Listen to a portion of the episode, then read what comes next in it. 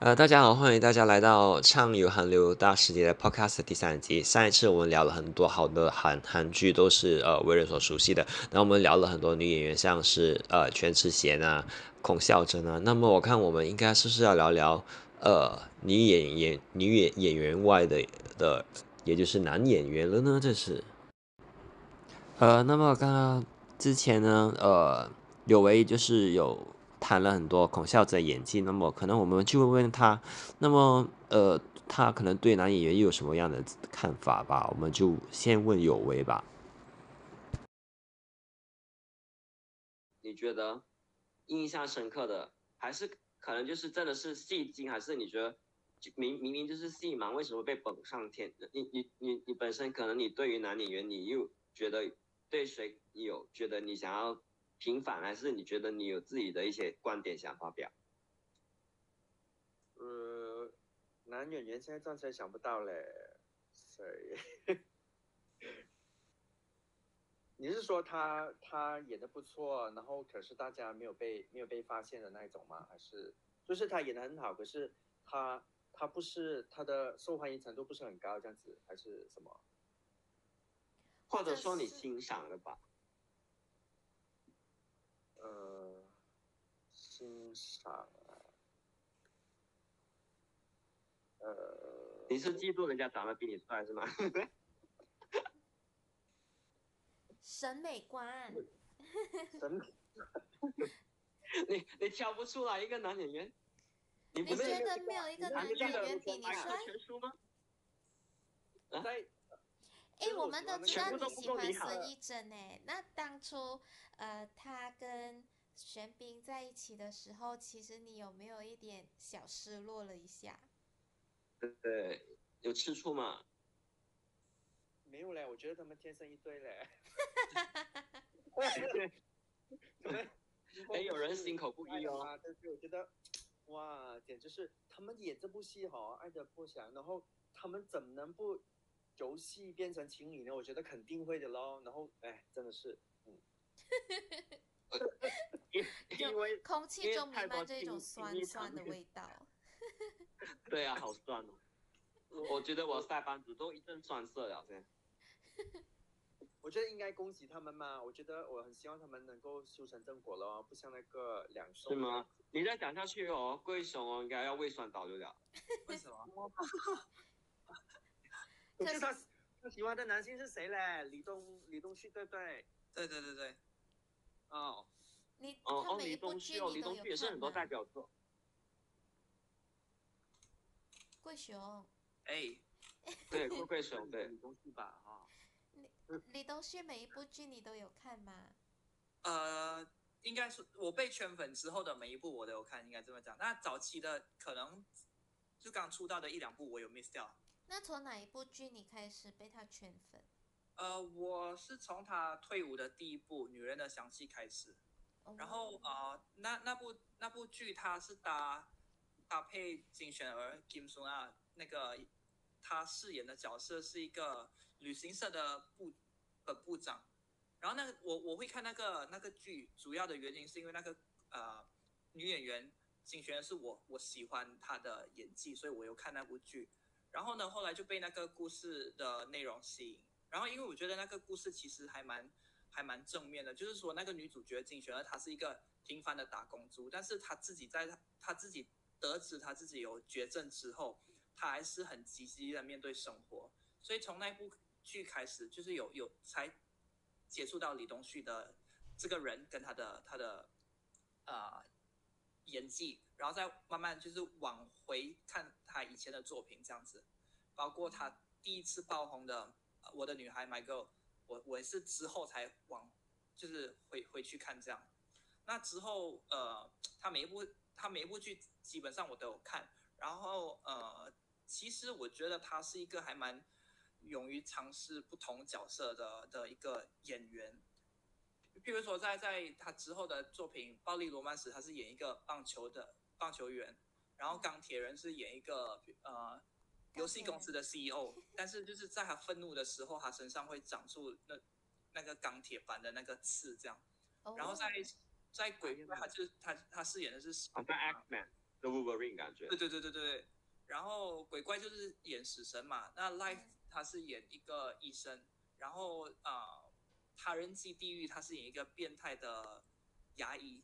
然后到最近的那个九尾狐传，他是演九尾狐，所以其实我我我我角色蛮多变的，对他还蛮多变，因为他他不想一直在演那种公子哥，那种有钱人的孩子那那一种，所以他一直在高富高富帅，对，他就一直尝试在在就是演不同的角色这样子。然后接下来还他好像还会有一部呃在十二月会上的一部剧，然后他也是演一个坏人这样。嗯，那么帅的坏人哦。对，是算是他第一次演反派吗？感觉印象中他好像没演过，对吧？呃，也不是，因为他好像变态的牙医不算是变态的变态的牙医，他已经是演过坏人。对呀，他其实有他演过反派。没有，可能杰峰觉得变态的牙医不算是坏人，他喜欢。喜欢变态，我觉得，我觉得会愿意张开。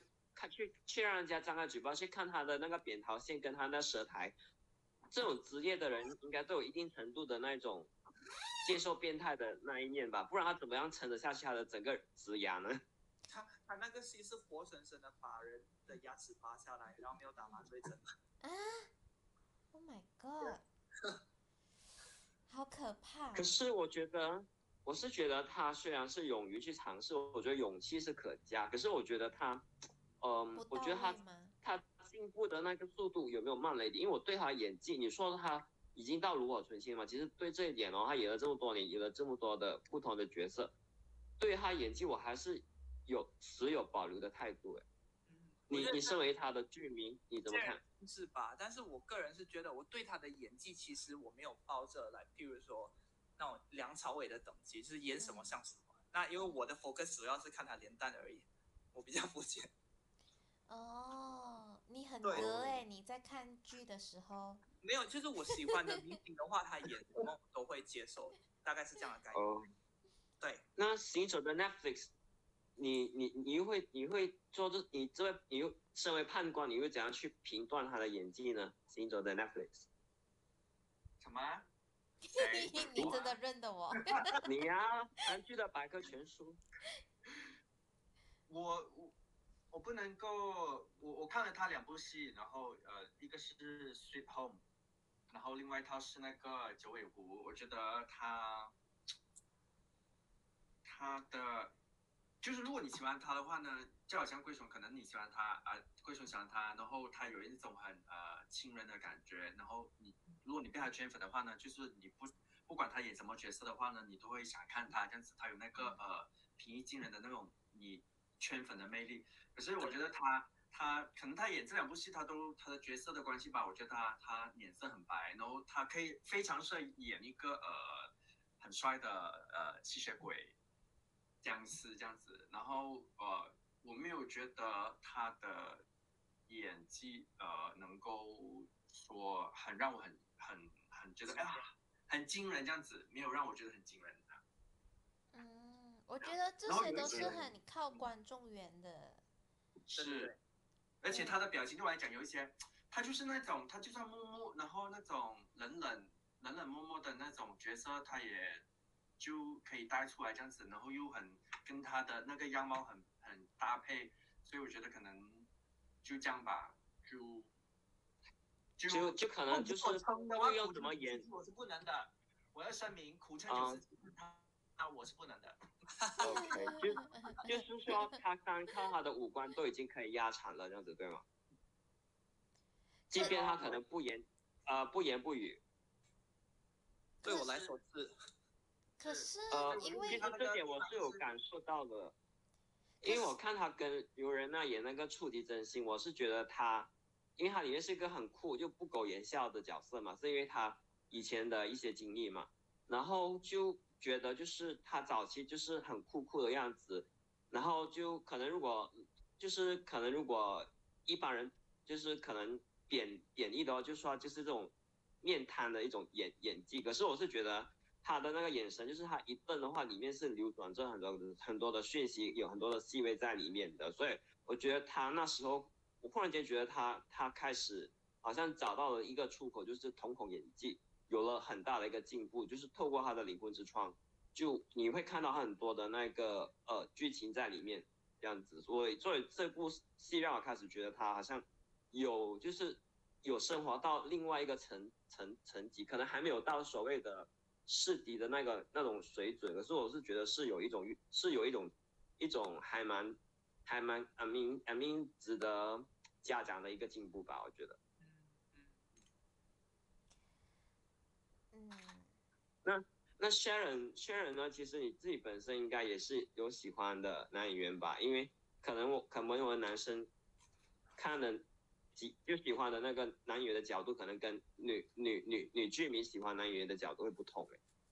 我觉得我还好哎，因为呃，我都很少，其实我很少特别去追韩剧来看哎，我没有你们三个那么热爱韩剧哎。好失望的一句好这样。可是嗯。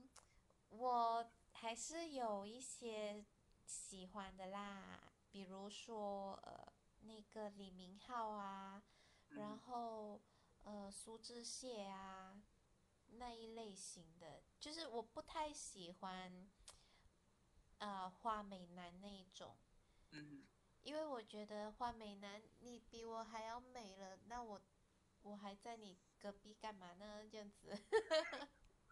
所以我都是喜欢 man 一点的，对。可是我又没有，呃，我又不太懂得欣赏玄彬的那一种帅。我觉得我没有觉得他帅，其实。我觉得，呃，如果要比的话，我觉得张赫比他帅一点。因为我有看张赫的那个，呃。那个台湾剧翻拍的叫什么啦？呃，命中注定我爱你，他跟张娜拉演的那一部，对对对对对，韩韩国。然后呃，那那一部剧我就觉得，诶，他还蛮 OK 的，就是蛮有魅力的。然后李明浩就是因为我看那个蓝色海洋的传说，就觉得他真的是好帅。我有一阵子也是还蛮迷那个金秀贤，就是来自星星的你的时候。可是我发现，呃，韩韩国的男艺人，就是你在拍、你在看他拍那一部剧的时候，你就会很喜欢他，很喜欢他。可是，一旦他脱离了那个角色之后，那个喜欢的程度又没有真的是很大。这是我觉得，我对韩。韩国的男艺人的那种感觉就是这样子。嗯，就是说你不够专情。呃，我不够用情。办不到。我没有用情至深。都是逢场，都是逢场作戏的。呃，对呀。嗯，可是你说你说的对了，就是说，呃，每一年都一定有一部。年度神剧嘛，然后你也会觉得就是，呃，那个人可能要连中三元，可能他连续每一部戏都爆都很难，所以你会觉得可能大势难，呃 mean 戏剧大势难会是不时的在更新，所以加上很多的嗯小鲜肉出来啦，可能很多就是嗯韩团里面的人都会被呃剧组相中来，就是一可能才拍一两部就当正面男一了这样子，所以就变成。很多很年轻的，可能才二十岁出头的，会就跟一些可能三三十多岁、三十代、四十代的演员，就是在竞争的感觉，所以就变成他们的那种新陈代谢是很很厉害、很快速的这样子。所以就那我们在想，就好像你会发现上，就是有两个世代的形成了一种一种蛮尖锐的拉锯战，对不对？就是说，到底是已经是熟成期的，这样可能你讲的苏志燮啦、李明浩。嗯，呃，是比较比较深受观线下线下观众欢迎吗？还是可能就是可能比较年轻啊，小鲜肉型的啦，就可能二十代的演员呢，可能他们其实他们的那种新鲜感，可能更能够满足现在的观众。这个这一点还蛮还是蛮值得去探讨的。是呃，问我吗？嗯，对。可是我都不喜欢小鲜肉啊。你你嗯，这样这样嗯，龟熊呢？龟熊，你觉得你李东李东旭都已经算是三十代，可能可能也要差不多四十代的演员。那你有没有有没有喜欢的二十代的男演员啊？如果说近期的话，我觉得呃，我我还蛮喜欢南柱赫。如果说男演员的话，就我看过他好几部剧，让我其实好像比如说他演《步步惊心》里，他他演的是王子嘛。然后那个举重妖精，他演的是如一个羽球选手。然后何博的新娘，他演的是一个神仙。到最近我在看《Start Up》，他演的是一个创业的大学生。我其实觉得他演技其实还蛮不错的。嗯。对，就是他他在他在不同角他在他在饰演不同角色的时候，其实我觉得他有他有演到那个那个感觉出来。我觉得他们年轻的都长得好像哦，好像有一点。有了有了，最近我在跟朋友聊天嘛，他就是有在看那个我的室友是九尾狐嘛，男呃男一是张基龙嘛，然后就跟那个呃学长就是惠利的学长，就是属虎的学长裴仁赫，我一开头就是连我就是还蛮呃，我觉得自己没有脸蛮正，可是我一开头。几个镜头，我有一点把两个人混淆哎，我在想，哎哎，这个是这学长怎么他忽然间会说出这种对白呢？就不是张基龙应该说的话，在这里原来是两个角色。然后我的朋友说，哦，他看这部戏是冲着两个人都长得很像，呃，那个 highlight 的那个斗俊这样子。然后讲，所以我所以然后他讲，呃，然后他又说那个裴仁赫又有点像那个呃徐康，呃说康俊徐康俊，所以我就觉得啊。就变成原来这四个人是同一类的那一种脸，就就我都差一点会认错，所以确实是有一种这样子的一种呃连环的那种感觉，可能会会会可能会有一堆人就是这一种，他们不是有把呃韩国明星的用动物来分类吗？这种是猫猫系的，那种是犬系的，嗯，这样子可能可能我觉得斗俊啊张基龙那种应该就属于犬大犬系的吧，所以就变成他们就是。你可能有时候你搞不好，你当你在你比较思思觉失调的时候，你可能会认错人。而且尤其是韩呃，就是那种音乐团体啊，男团啊、女团啊，真的是太难认了。有了，我我会觉得还是呃，可能二零一零年出道。前后出道的，可能我觉得他们的辨识度，不管是个人魅力也好，还是他们的外形也好，那个辨识度是比较高的。嗯。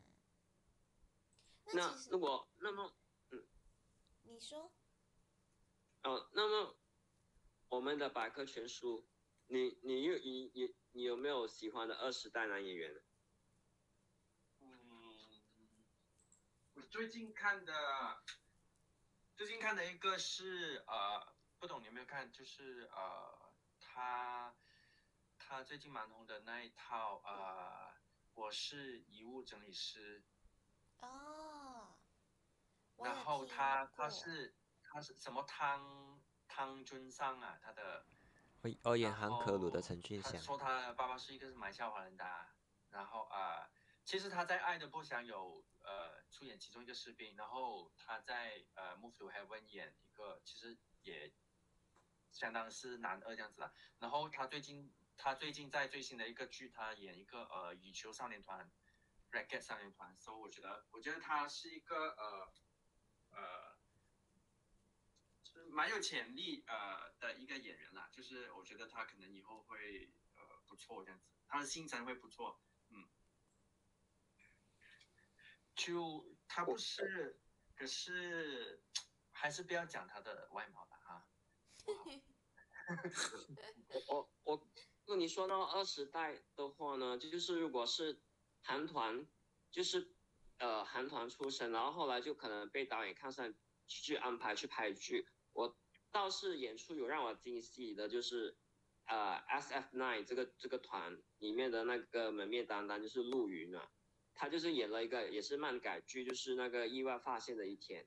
我觉得这部戏很独特，然后我就到了越看越后面，就是他一开的话不他是没有所谓的自我意识，就是他不知道自己是漫画里面的人物。到了他知道原来他是漫画里面的人物，他开始觉得他想要改变自己命运，而不想要被漫画家就是束缚，就是按照漫画家的那个故事线走。他要改变自己的命运，还有他的心仪的呃对象就是另外一个女女主角的那个命运。然后就他们就可是他们越要玩玩呃对抗命运的时候，可能就越呃受到呃多巴胺的阻挠，因为漫画家就不会让他们那么容易得逞去。让我们就自自行去篡改他已经预设好的故事线，然后我就看到他跟呃很坎坷的一段感情啊，跟那个女一，然后就是他们一直分分合合啦，然后不能在一起啦，直到他们重逢的时候，大概应该就是漫画漫画漫画结束了，就是在漫画家的下一部漫画，他们又重新呃就是。呃，漫画家重新沿用这两个人物，然后出以新的身份出现在他的新的一一个漫画呃作品里面，他们重逢，然后我就看到他滴下眼泪的时候的那种深情，我就在想，哇，就是纯爱剧就应该就是有这种，这种这样的演出，这样你才可以 feel 到他们的那种深情不遇，是到了一种这样深不见底的一个程度，我是有被感动到的，然后我会觉得，呃，你明明就是一个门面当然一个偶像，可是你可以演到这样子，我是觉得。已已经是超过了合格的水准了，这样子，而而他故事，就是虽然说，呃，有人很像说很像那个 The W World，就是也是在现实跟漫画世界里面游走吧。可是这故事是说，你就是出现在两个空间，一个就是漫画家有画出来的空间，也就是你呃呃读者们看到的就是书书本里面的东西。如果画家没有画出来的。的地方，他们叫椅子，那是另外一个舞台以外的地方。那个时候可能就是这些有自我意识的人就可以去干自己想干的东西。我忽然就觉得这反映着什么？不就是反映是我们的人生吗？我们的人生也不是一直在，嗯，我们的理想、我们的梦想跟现实之间在在在拉锯、在斗争啊。我觉得他用了漫画这个喻体，可是来去反映我们这个很残酷的人生。我就觉得，嗯。很到位，然后我就觉得他真的是反映了我们现在的这个，呃，世界的这个局势，尤其是我们现在受疫情控制之下，然后可是我们又觉得很想要打破这个闷局的那种感觉。我这他当时我在看的时候，我觉得我是心里是有很深很深的感触。的，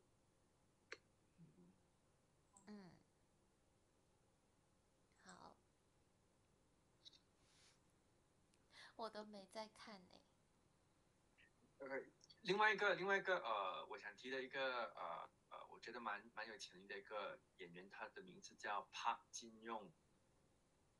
帕金用，他他他最近演的呃一部韩剧呢，就叫做呃《恶魔法官》。我觉得他是一个呃，他据说的他，哦，他应该就是 God Seven 的成员，呃，也叫呃阵容也叫 Junior 吧？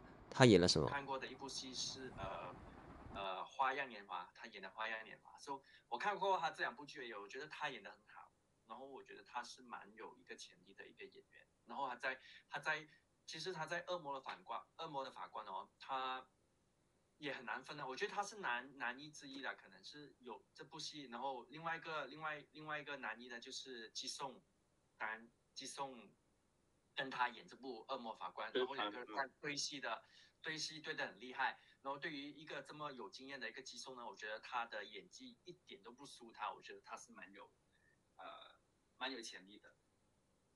嗯，就是说毫不毫不怯场。干嘛恶魔的法官？我是有听说啦，就是好像是说有用到什么 app 来去，去就是搜查民意吗？对于某个官司是这样的一个故事线吗？对对，他就是他就是这个法官呢，他就讲整个法庭。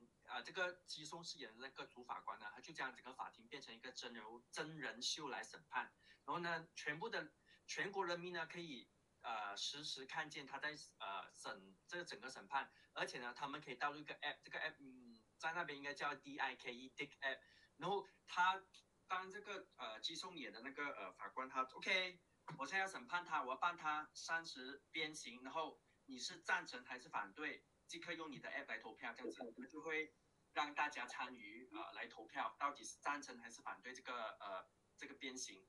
然后他就很刺激的，然后就在那个荧幕上面，他的那个背那个整个法庭的荧幕上面都是那种电子的的 background，然后他就会有一个导记哦，有多少八仙赞成，有多少八仙反对这样子啊，就那个数目字一直增一直增哦，然后那个被告人在那边就看傻了，因为因为他就很担心，我可能到了呃多少五十八仙还是一百八仙，哇，他就要遭鞭刑了，所以我觉得这个 这个这个 idea 非常好，它是一个司法。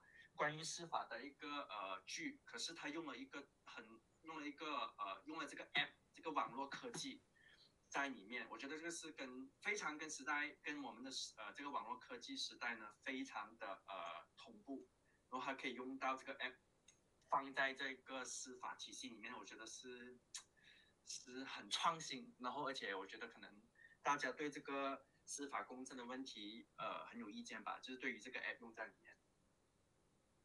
所以公投的人就是这个 app，他们公投的那个票数是决定这个呃官司的最后的裁判吗？还是最后还是交由主法官去去判刑？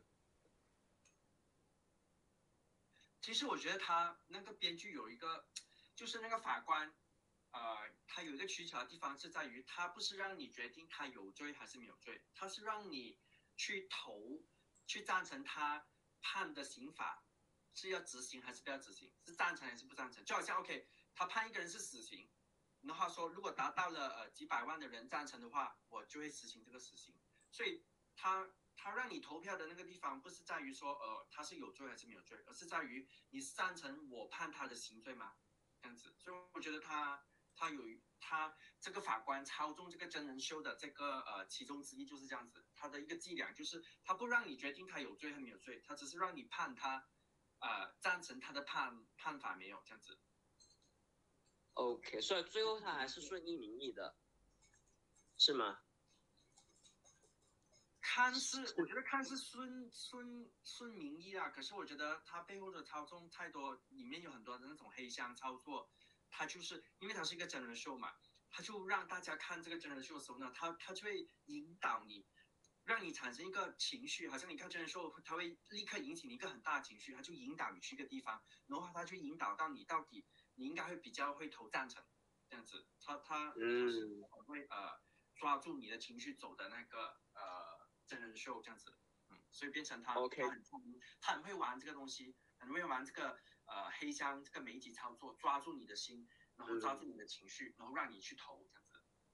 明白，就是说这主法官他已经其实他已经很早已经有了一个判决了，只是他为了要让制造一个假象，是觉得这个其实也是民意赞同的，他就会在真人秀的剪辑上啊，可能画面上啊，就是去煽动跟去动摇民情，然后让他们的最后的决定导向他自己原本就预设好的那个判决，然后其实也是一种一种就是呃你神不知鬼不觉的一种幕后的操纵，对不对？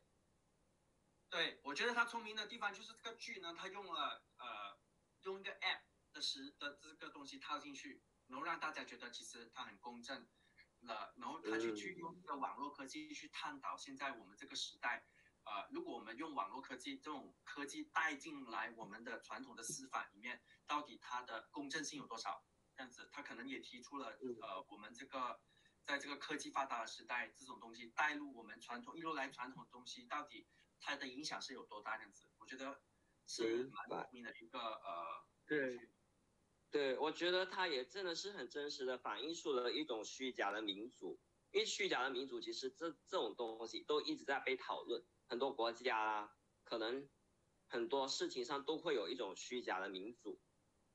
然后就是很多东西都可能都是已经是被设计好了的这样子。所以我觉得这部戏它它它真的是把这个。一这个很很严肃的议题，呃，带了出来。我觉得这个编剧他他写这剧本，我觉得他的那个用心，我觉得是蛮蛮深的。然后这个 app 我听起来真的是蛮可怕的一种科技产物。如果以后真的是有这样研发了出了这样的一个东西，你们会觉得世界会变得怎样呢？我贵兄跟 Sharon，贵雄来说吧，贵雄先说。我其实觉得这个还蛮恐怖的，因为我觉得现在的人啊，大家都很爱发飙，但是有时候往往大家针对的点不是在那个那个事情上面，而是在那个人人上面。所以其实我觉得，如果有这样子的 app 的话，其实我觉得会很很可怕，世界会大乱。对对，因为我觉得大家都很爱发表意见，但是有时候发表意见往往都不在那个点上。嗯，对对对。OK，就我觉得就有时候就像有的人在质疑嘛。不是说选秀，就是选秀的那些呃评审团，其实他们虽然看似，呃，就是很多都是什么呃名誉、名义和公投啦，或者就是所谓大众听审啊。可是我们就在想，OK OK，就是大少数服从多数嘛，因为是有一群人投诉啊。可是我们有没有再深一层去想，这些人有没有具备审判的资格？他们是不是有那种专业度？这样子，如果你说如果是这样子，每个每个人。人每一个民意，我们都要尊重，每个人都可以去表决的话，那么，请问谁还需要读法律系呢？对不对？对。嗯，我是觉得他编剧应该是看到了这个很可笑的矛盾点，所以他就决决定就是用这部戏来去反反映出这个比较矛盾跟可能比可能也很蛮悲哀的一个现实面吧。然后。刚刚有为说这个戏很妙的，就是用了就是，呃，就是应用城市 App 这个作为这部这种科技的产物，作为这部戏的一个媒介嘛，来带出这种比较就是可能被扭曲的一种司法的制度，就让我想想起了韩国也是有一部也是以科技网络科技为主题的，不懂大家有没有看过？几年前也是有刚刚我提到的那个张基龙张基龙有份演男一的，就是这是 W W W。或者中文名字叫请输入呃呃热搜词，对，解锁词 w w w。我觉得这部戏也是蛮让我觉得很呃很新鲜，因为这是比较罕见的一部剧种，因为里面是说呃两个门户网网站，就是说转已经可能就就像是 Google 跟雅雅虎在可能在两个人两两家公司在。斗争吧，然后他们各自有各自的立场，就是，呃，门户网站都会有热搜词嘛，像这些热热搜词，其实是真的是，呃，一些 breaking news 自然而然发生出来让它变成热搜吗？还是其实也是有人在幕后暗地里的去操纵呢？有它不公允的地方呢？这就是这部需要去探讨的。然后甚至是为了。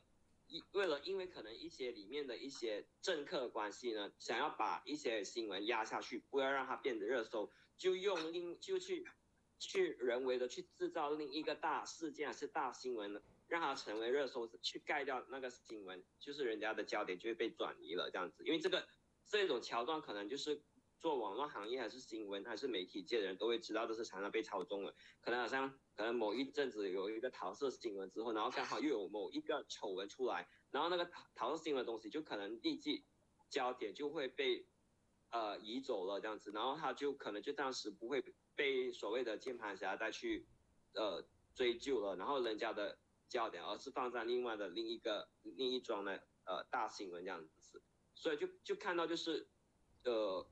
有那种就是刻意要去压制一个新闻的那种手段，可能就是那那些经纪公司暗地里有会做了一些可能黑箱操作的东西，所以这这部戏有在探讨，其实热搜这个东西应该是要完全就是自然的，在不被干预之下生产的，而不能有就是任何的左右跟操弄的，所以这部戏也让我觉得很蛮有意思的，而且它也就是真的是跟我们现在这个课数码时代是。息息相关的，因为我们每天都要 Google search 嘛，我们每天都要问谷歌大神啊。这门户网站，我们每跟我们的生活都是，即我们都跟，这是我们跟他为伍的嘛。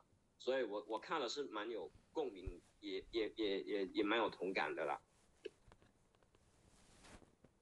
还有还有，呃，最后我要讲一部剧，呃，是关于，如果是承接那个网络科技的话呢，它叫这部剧叫《办法》，它就十二集，它也是用了一个呃呃。那他用了一个，他的故事是讲那个呃巫术，然后那个一个呃一个 IT 公司的 CEO，他要变成一个，他他他给一个恶魔上身了，可是他要转他要转身变成另外一个恶魔，他需要通过收集大家的邪恶的力量，所以他就通过呢，他在他通过一个网站，呃，叫做诅咒灵，然后去收集。OK，你可以上这个网站，你 login，然后你去诅咒一个人，你说我很讨厌这个人，我很讨厌他，然后你去诅咒他，他就形成了一个邪恶的力量放在网站，在网网站上面，然后你就可以去哦哦，这个人很好像呃。我很邪恶，我很讨厌，我要诅咒杰峰这样子，我就放在这个网站，然后那个 Sharon 就跟贵虫一直在按，哦，对，一起诅咒他，所以变成他就用这个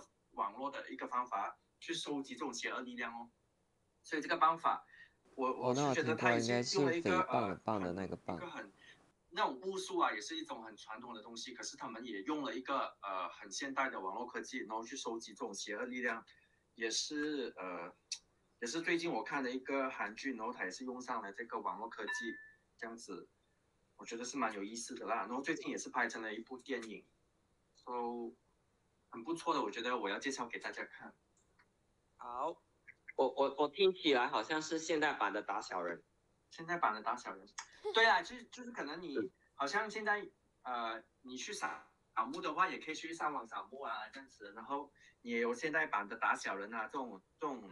一般上传的东西，还有对对对对，拜祖先啊，还有呃什么那个叫呃，因为你犯太岁的时候，你你不是要去祭太岁吗？都可以都可以网络化嘛，对不对？都可以在网网络进行了嘛，对不对？尤其是在现在的这种疫情，大家都要可能居家防防疫的这个阶段，甚至是祈福啦、补运都可以线上进行了，现在。很好看哦，所以我希望大家有时间的话去看哦哈。呃，慧慧一定会听你这么推荐的话，感觉十分的精彩。我觉得如果错过这部剧，真的很可惜了。呃，今天我们也都也都谈了很多的剧啦，就是从网络科技啦，然后还有就是漫改的啦、爱情的啦，还有各种各样的就是不同的那个剧种啦。然后我们觉得呢，嗯，接下来呢，我们是不是应该要去谈，呃，更加不可以被忽略的就是 K-pop，就是韩流音乐呢？呃，因为我们接下来也会谈大家各自喜欢的爱团啊，然后还有可能喜欢的曲风啦，然后可能喜欢的呃。呃，MV 啦是艺人的个人魅力啦，呃，我们各自的爱豆又是谁呢？那么如果你不想错过的话，请记得一定要锁定我们的这个呃下一期的这个畅游韩流大世界的 Podcast。那么，嗯，今天就到这里为止呢，那么就再见，安妞。